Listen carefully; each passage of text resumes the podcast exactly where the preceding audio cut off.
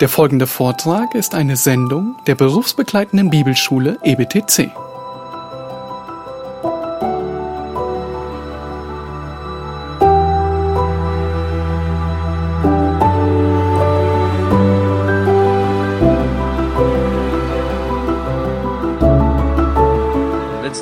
Habe ich versucht, zwei Fliege mit einer Klatsche zu fangen und ich fürchte, dass ich mindestens eine von denen nicht erwischt habe, vielleicht alle beide.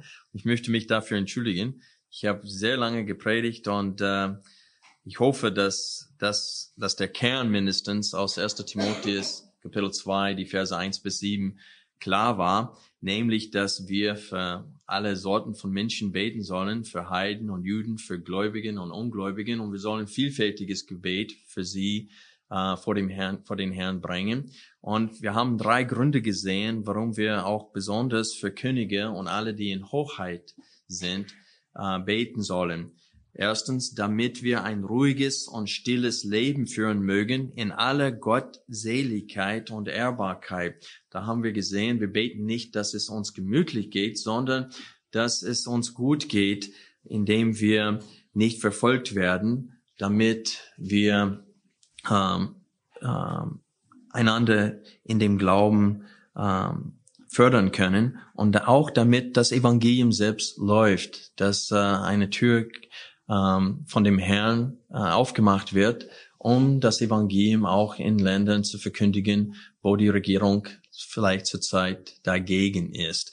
Und das war ein, äh, eine Hauptanwendung für uns, nämlich für solchen Ländern zu beten, wo die Regierung dem Evangelium gegenüber feindlich ist. Und das wollen wir weiterhin tun, weil Paulus gesagt hatte hier vor allen äh, Dingen. Das heißt, es hat die höchste Priorität, das Beten, dass wir vielfältiges Gebet vor den Herrn bringen, füreinander, für die Ungläubigen und auch für eine offene Tür für das Evangelium.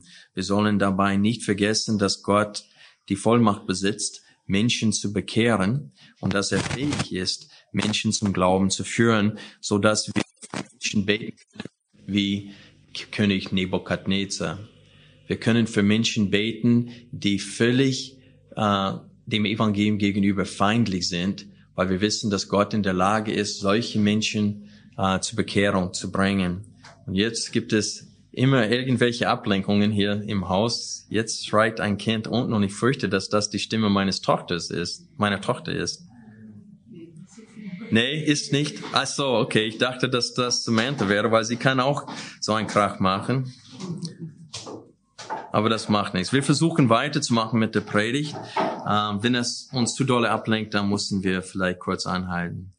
Aber ich wollte nur als kleine Wiederholung sagen, das ist der Kern in dieser Bibelstelle, dass wir ähm, wirklich ernsthaft vor Gott in Gebet äh, äh, treten sollen.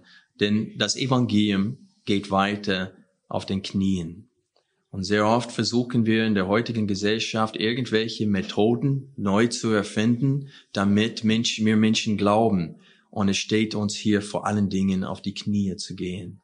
Wenn wir sehen wollen, dass äh, die Außerwelten zum Glauben kommen, dann sollen wir dafür beten. Und sollen wir auch für eine offene Tür für, äh, für die Verkündigung beten.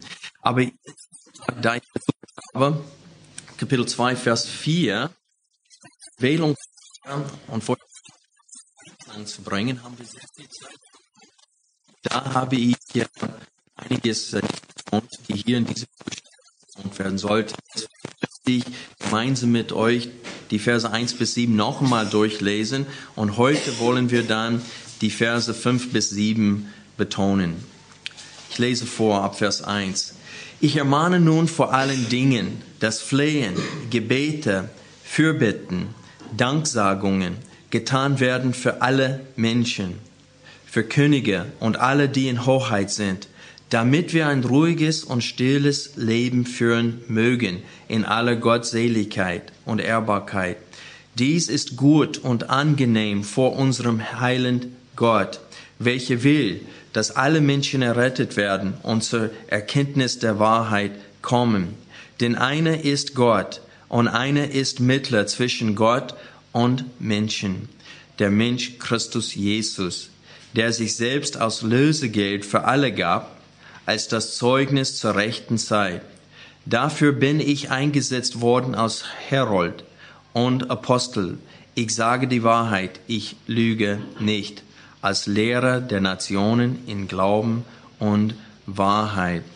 Wie gesagt, heute wollen wir die Notwendigkeit der Verkündigung betonen.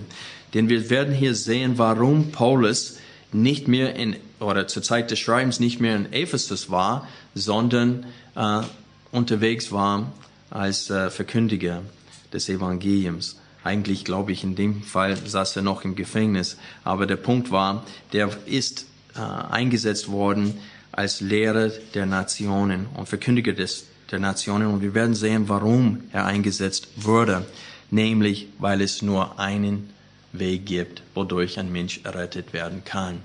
Durch den Glauben an das Evangelium Jesu Christi. Und das ist der Punkt heute in der Predigt. Der erste Punkt ist, es gibt nur einen Mittler zwischen den Menschen und Gott, nämlich Jesus Christus. Und wir mussten an uns die Frage stellen, was können wir über Jesus Christus hier von den Versen 5 bis 6 lernen. Der erste Punkt, den wir lernen können, ist es nämlich, es ist nur ein Mittler zwischen Gott und den Menschen und das ist der Mensch Jesus Christus. Es steht hier nicht der Jude Jesus Christus, sondern der Mensch. Und damit wird betont, dass er für alle starb, nicht nur für die Juden. Wir lesen hier, er ist der Mittler zwischen Gott und den Menschen. Und ich muss feststellen, dass es immer wieder Menschen gibt, die behaupten, im Auftrag Jesu Christi die Macht zu besitzen, die Feindschaft zwischen Gott und den Menschen aufheben zu können. Das heißt, es gibt Menschen, die behaupten, dass sie aus Mittler zwischen Gott und den Menschen auftreten können im Namen Jesu Christi.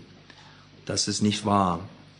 Wir sehen hier, dass es nur einen Mittler zwischen Gott und den Menschen gibt. Und wenn es von einem Mittler spricht, ist es klar, dass es von einer Feindschaft spricht. Der Mensch und Gott sind weit auseinander.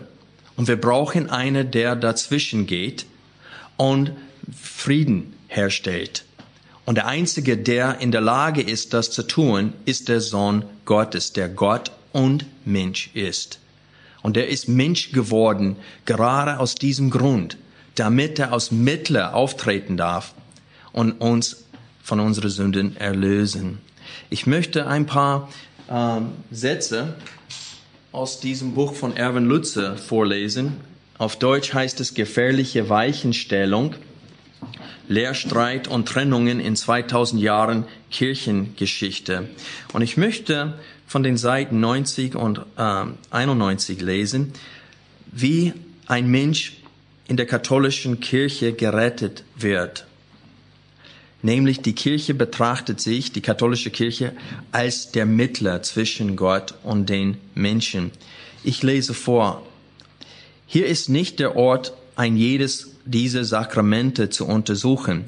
Die Grundidee ist die, dass jedes Sakrament Gnade spendet dass aber kein einzelnes Sakrament dem Sündern hinlängliche Gnade spenden kann. Daher muss jeder zusehen, dass er so viel wie nur möglich von den verfüglichen Gnadenmitteln in Anspruch nimmt. Am Schluss ist die Frage nur noch, ob einer genug Gnade aufgehäuft hat, um errettet zu werden. Das macht die Gewissheit der persönlichen Errettung unmöglich. Es war schwer, die Menge aufgehäufter Gnade mit der Menge zu vergleichen, die Gott forderte. Als einziger Trost blieb die Zusage, dass die Kirche in der Lage sei, den einzelnen Sünder in den Himmel zu schaffen.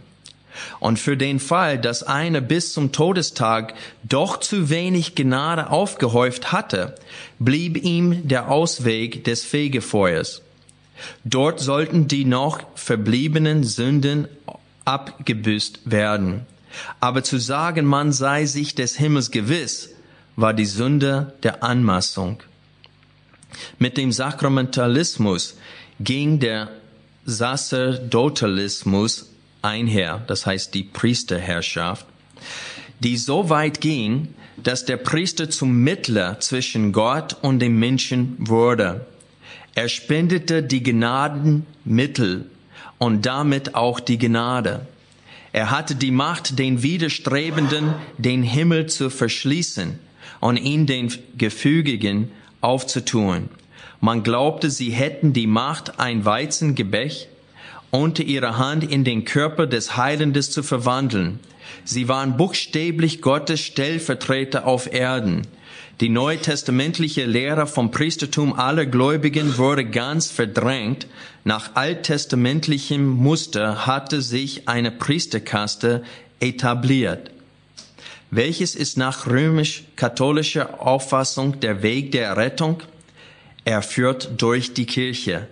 Die Errettung ist aus Gnade, aber die Gnade fließt durch verschiedene Kanäle, denen der Gläubige folgen muss. Daher, ist der Weg zum ewigen Leben alles andere als einfach und ist oft unklar. Und da möchte ich was Ungeheuerliches vorlesen, was die katholische Kirche wirklich behauptet und glaubt. Die glauben sogar, dass Heiligen in der Vergangenheit auch eine Quelle der Gnade sind, indem viele haben für sich so viel Gnade aufgeheu äh, angeschafft, dass etwas davon übrig blieb und dass der Mensch dann das nützen kann, auch für seine Rettung. Ich lese vor. Der Ablass ist nicht ein Sakrament, sondern der, der Erlass der zeitlichen Strafen für Sünden, die schon vergeben worden sind. Er hilft dem Heilungsprozess auf und er kann auch die Pein im Fegefeuer verkürzen. Um das besser zu verstehen, müssen wir auch wissen, dass die Kirche glaubte, die Heiligen vergangener Zeiten hätten einen Schatz von Verdiensten aufgehäuft, weil sie mehr Gerechtigkeit besaßen, als sie brauchten, um in den Himmel zu kommen. Könnt ihr es euch vorstellen?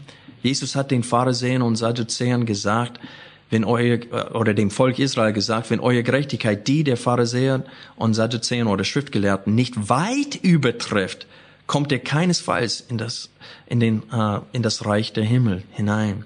Ich lese weiter hier. Die Kirche könne nun von diesem Schatz zehren und ihn bedürftigen Sündern zufließen lassen. Der in Amerika berühmte Bischof Sheen sagte, und ich zitiere Bischof Sheen jetzt, die Kirche gibt ihren Reumütigen durch diese Verdienste einen neuen Staat. Und die Kirche hat ein gewaltiges geistliches Kapital, das sie durch Jahrhunderte der Bußübungen, Verfolgungen und äh, Martyrien erworben hat. Viele ihrer treuen Kinder beteten, litten und verdienten mehr, als sie brauchten, um selbst errettet zu werden. Die Kirche nahm diese überfließenden Verdienste und legte sie in den geistlichen Schatz, aus dem reumütige Sünder in Zeiten geistlicher Not schöpfen können. Und das wird bis auf den heutigen Tag gelehrt und unterrichtet in den Katholiken. Und dann wagen es dennoch manche evangelische Kirchen hier am Reformationstag katholische Priester einzuladen, dass sie an dem Tag predigen. Das ist unglaublich. Es gibt nur einen Mittler zwischen uns und Gott. Der zweite Punkt hier, oder bevor wir weitergehen, möchte ich auch das äh, mit einer anderen Bibelstelle betonen, was es heißt dann im Auftrag Gottes zu dienen. Wie gesagt, in der katholischen Kirche, die die behaupten, ähm, Stellvertreter Gottes zu sein. Aber hier in unserer Bibelstelle sehen wir, wie wir äh, zusammen mit Gott arbeiten sollen. Schlage bitte 2. Korinther auf, Kapitel 5.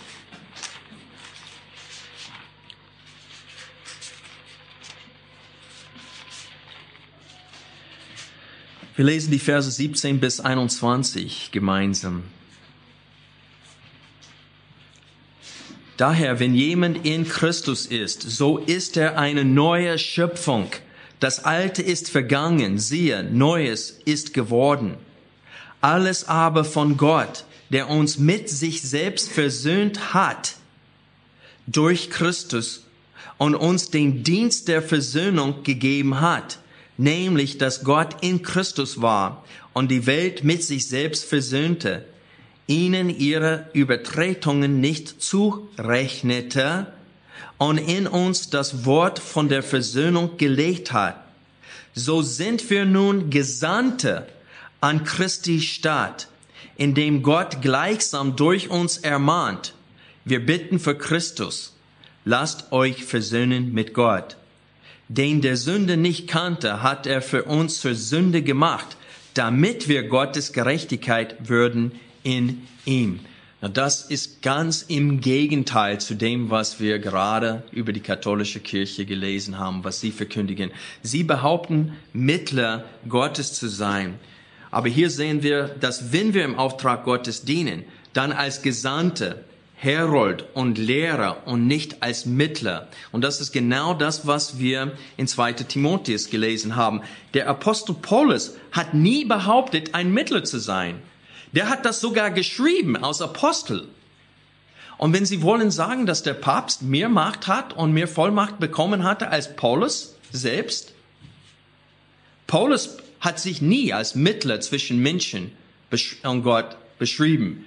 Der stellt sich hier als in Vers 7, dafür bin ich eingesetzt worden als Herold, das heißt Verkündiger, und Apostel, das heißt Gesandter. Ich sage die Wahrheit, ich lüge nicht als Lehrer der Nationen in Glauben und Wahrheit.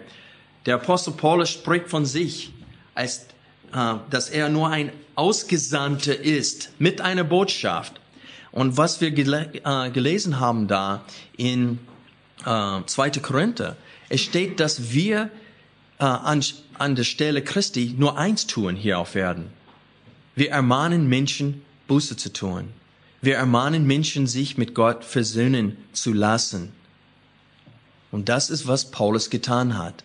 Der ging überall und hat verkündigt, dass allein durch den Glauben an Jesus Christus wird ein Mensch durch seine Leistung am Kreuz komplett, völlig gerechtfertigt vor Gott, nicht aufgrund von Gesetzeswerken.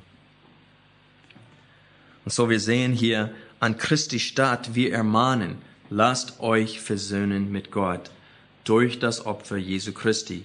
Wer behauptet, mehr im Namen Jesu Christi zu bewirken, ist ein Irrlehrer.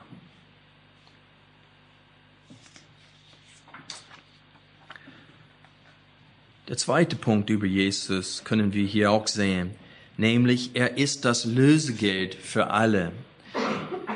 In Kapitel 2, Vers 6 lesen wir, der sich selbst als Lösegeld für alle gab. Nur das Blut Jesu Christi wird von Gott als Zahlung unserer Sünden am Tag des Gerichts angenommen. Alles andere ist für Gott Falschgeld.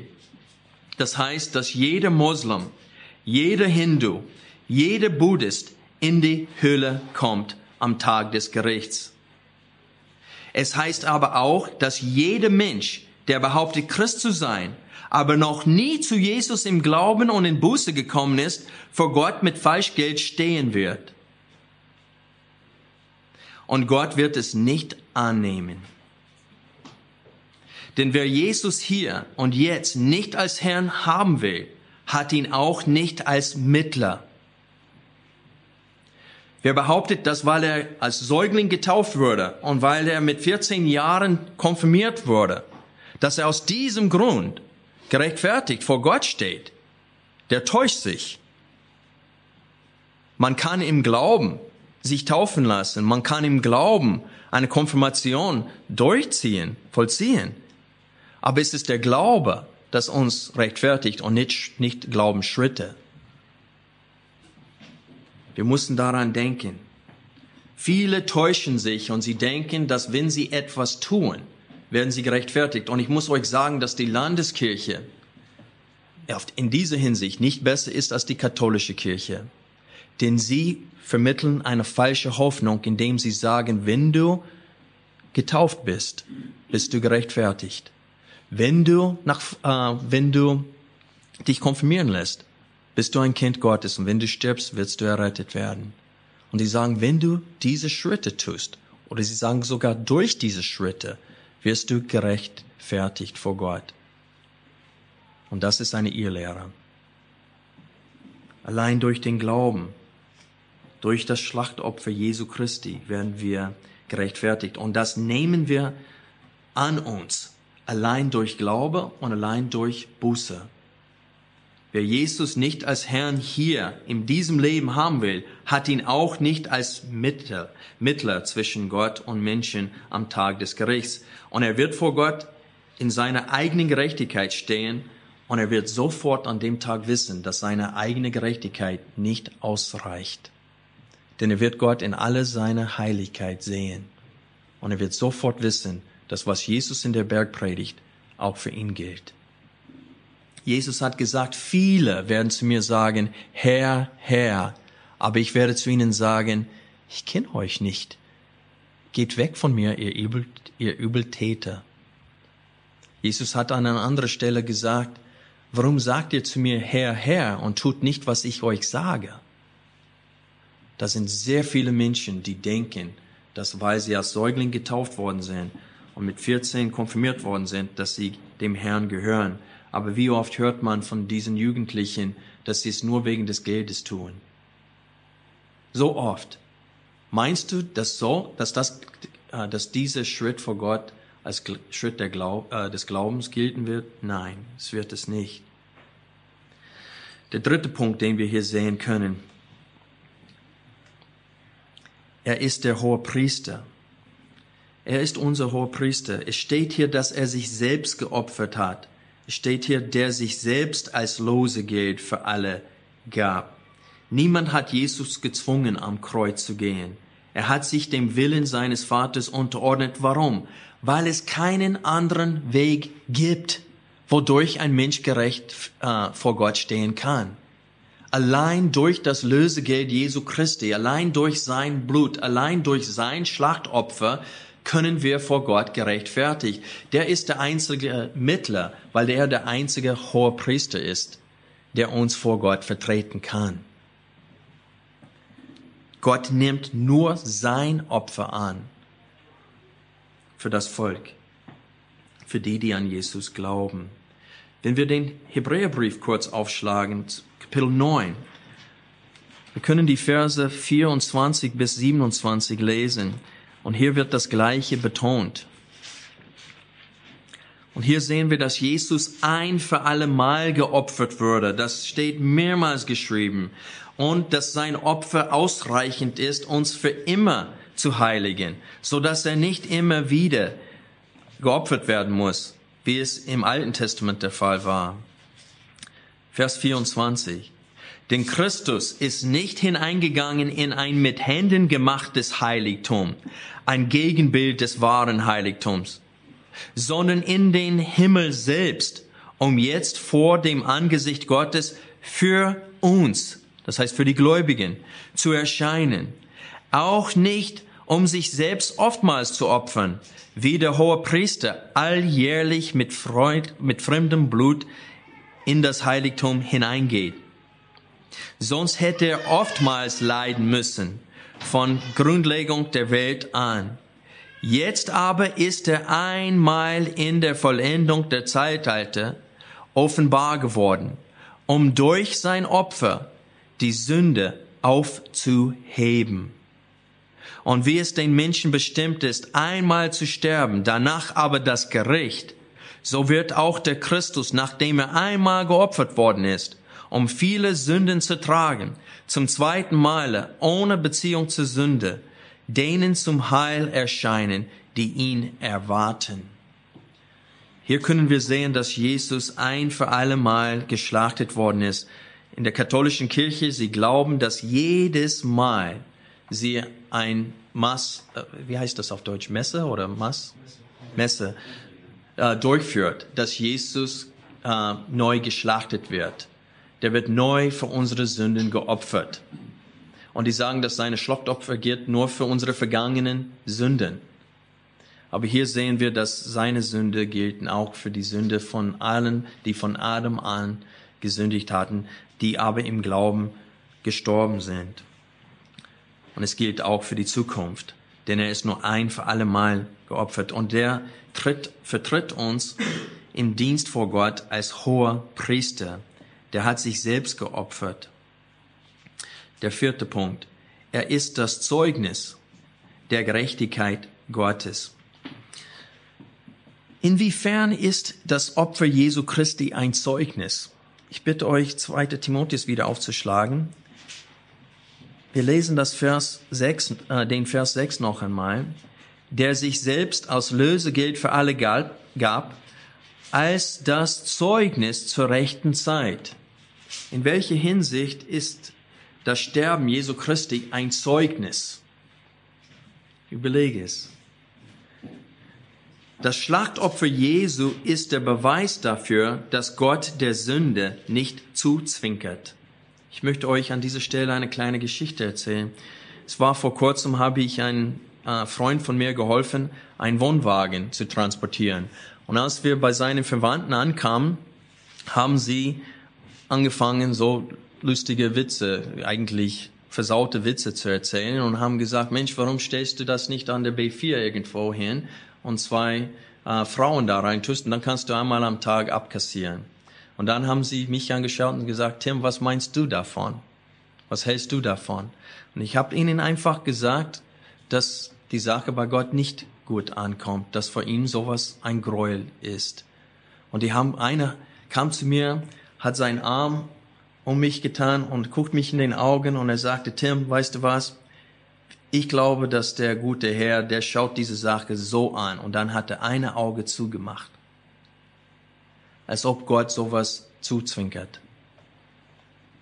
Ich habe ihm gesagt, ich kann dich, ich kann dir vergewissern, dass Gott alle beide Augen aufhat, was die Sünde angeht. Und ich sagte, sonst wäre es gar nicht nötig für Jesus zu sterben. Wenn Gott bereit wäre, eine einzige Sünde äh, zu, zuzuzwinkern, dann wäre es gar nicht nötig für Jesus zum Kreuz zu gehen. Es wäre gar nicht nötig für ihn zu sterben. Wenn Gott einmal eine Lüge übersehen würde, bereit war, dann wäre es gar nicht nötig für Jesus, diesen Kelch zu trinken. Wenn Gott bereit wäre, Kinder zu vergeben, die einmal ihren Eltern gegenüber ungehorsam waren, wenn er bereit war, diese Menschen dafür nicht in die Höhle zu schicken, aber das grundlos einfach zu vergeben, unter den Teppich sozusagen zu fegen und sagen, ach, das werden wir übersehen. Wenn Gott bereit dafür wäre, dann wäre es nicht nötig, für Jesus zu sterben. Das Opfer von Jesus Christi, das Sterben von Jesus Christi ist ein Zeugnis von der Gerechtigkeit Gottes.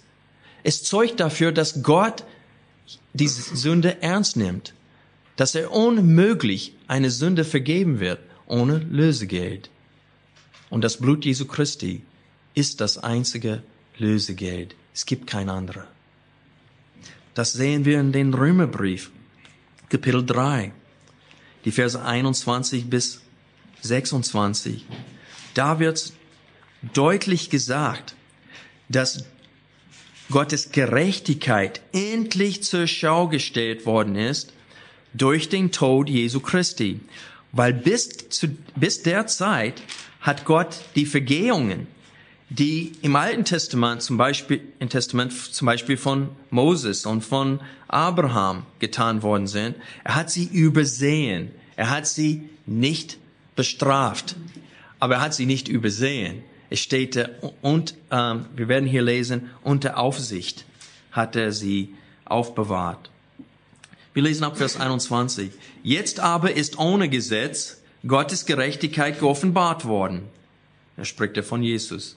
Bezeugt durch das Gesetz und die Propheten. Gottes Gerechtigkeit aber durch Glauben an Jesus Christus für alle, die glauben. Denn es ist kein Unterschied. Denn alle haben gesündigt und erlangen nicht die Herrlichkeit Gottes und werden umsonst gerechtfertigt durch seine Gnade, durch die Erlösung, die in Christus Jesus ist. Ihn hat Gott hingestellt als einen Sühneort, oder wie es in der Martin Luther Übersetzung steht, zu einem Gnadenstuhl, durch den Glauben an sein Blut, zum Erweis seine Gerechtigkeit wegen des Hingehenlassens der vorher geschehenen Sünden unter der Nachsicht Gottes zum Erweis seiner Gerechtigkeit in der jetzigen Zeit, dass er gerecht sei und den Rechtfertiger, der des Glaubens an Jesus ist. Was damit gemeint ist, ist, dass Gott die Sünde, die Abraham und Moses und alle Heiligen im Alten Testament bis zur, zur, Zeit des Sterbens von Jesus Christus, diese Sünden hat er unter seiner Nachsicht aufbewahrt. Aber er hat sie nicht bestraft, bis Jesus tatsächlich in die Welt kam und am Kreuz starb. Da hat er sie bestraft. Alle Sünden von Noah und Moses und David sind am Kreuz bezahlt worden. Endlich. Und dann steht es, dass es geschieht als Erweis der Gerechtigkeit Gottes, dass Gott niemals ein Auge zumacht. Alle Sünden müssen bestraft werden. Jede Lüge, jedes Mal, wenn man was geklaut hat, jedes Mal man den Eltern gegenüber ungehorsam war, das musste am Kreuz bezahlt werden. Aber es gilt nur für die, die an ihn glauben. Und Glauben heißt Vertrauen und Gehorchen und Unterordnung. Und ein Mensch, der behauptet zu glauben, aber nicht bereit ist, Jesus als Herrn anzunehmen, der täuscht sich. So hier in diesen zwei Versen, in 1. Timotheus Kapitel 2, Vers 5 bis 6, äh, sehen wir, dass Jesus der einzige Mittler ist zwischen Gott und den Menschen. Wir sehen, dass er auch äh, der einzige hohe Priester ist, der äh, uns vor Gott äh, vertreten kann. Wir sehen auch, dass sein Tod ein Zeugnis war zur rechten Zeit.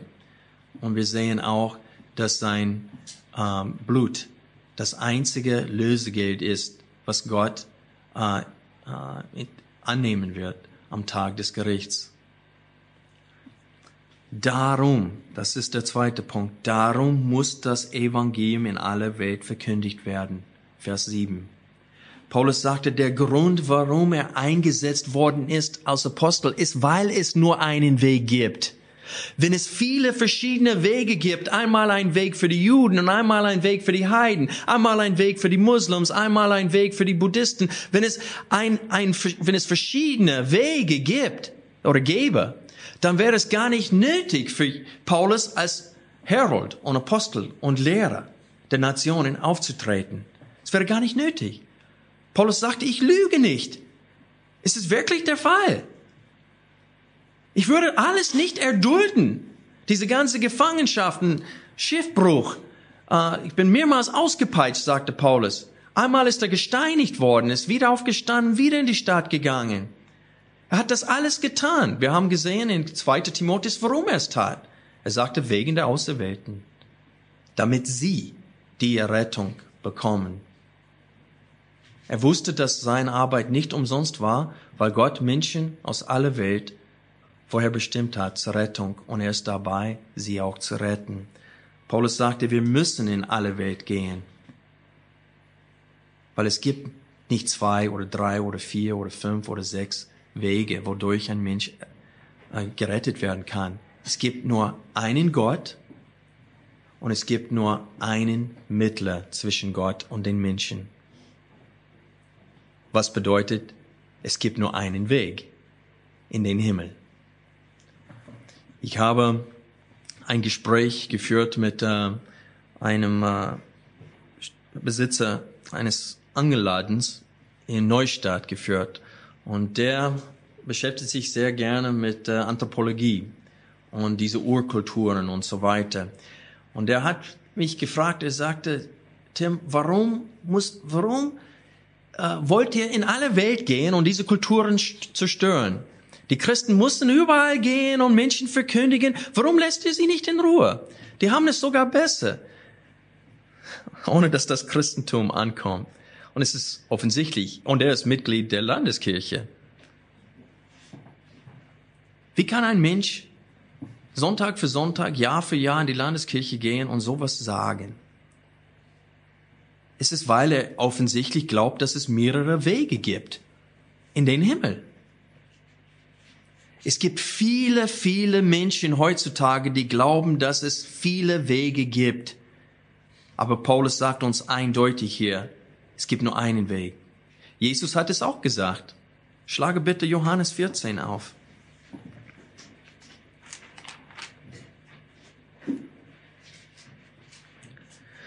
Vers 6. Hier geht es um den Weg zum Vaterhaus.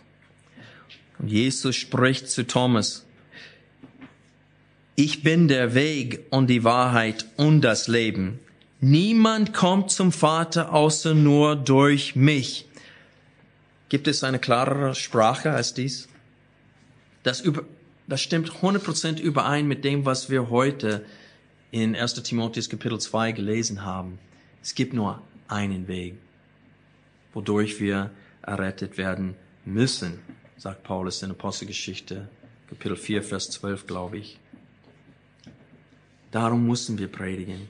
Es gibt nur einen Gott und nur einen Mittler zwischen Gott und den Menschen, Jesus Christus.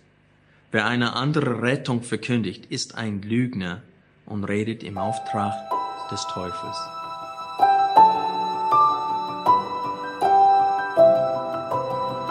Diese Sendung war von der berufsbegleitenden Bibelschule EBTC. Unser Ziel ist, Jünger fürs Leben zuzurüsten, um der Gemeinde Christi zu dienen. Weitere Beiträge, Bücher und Informationen findest du auf ebtc.org.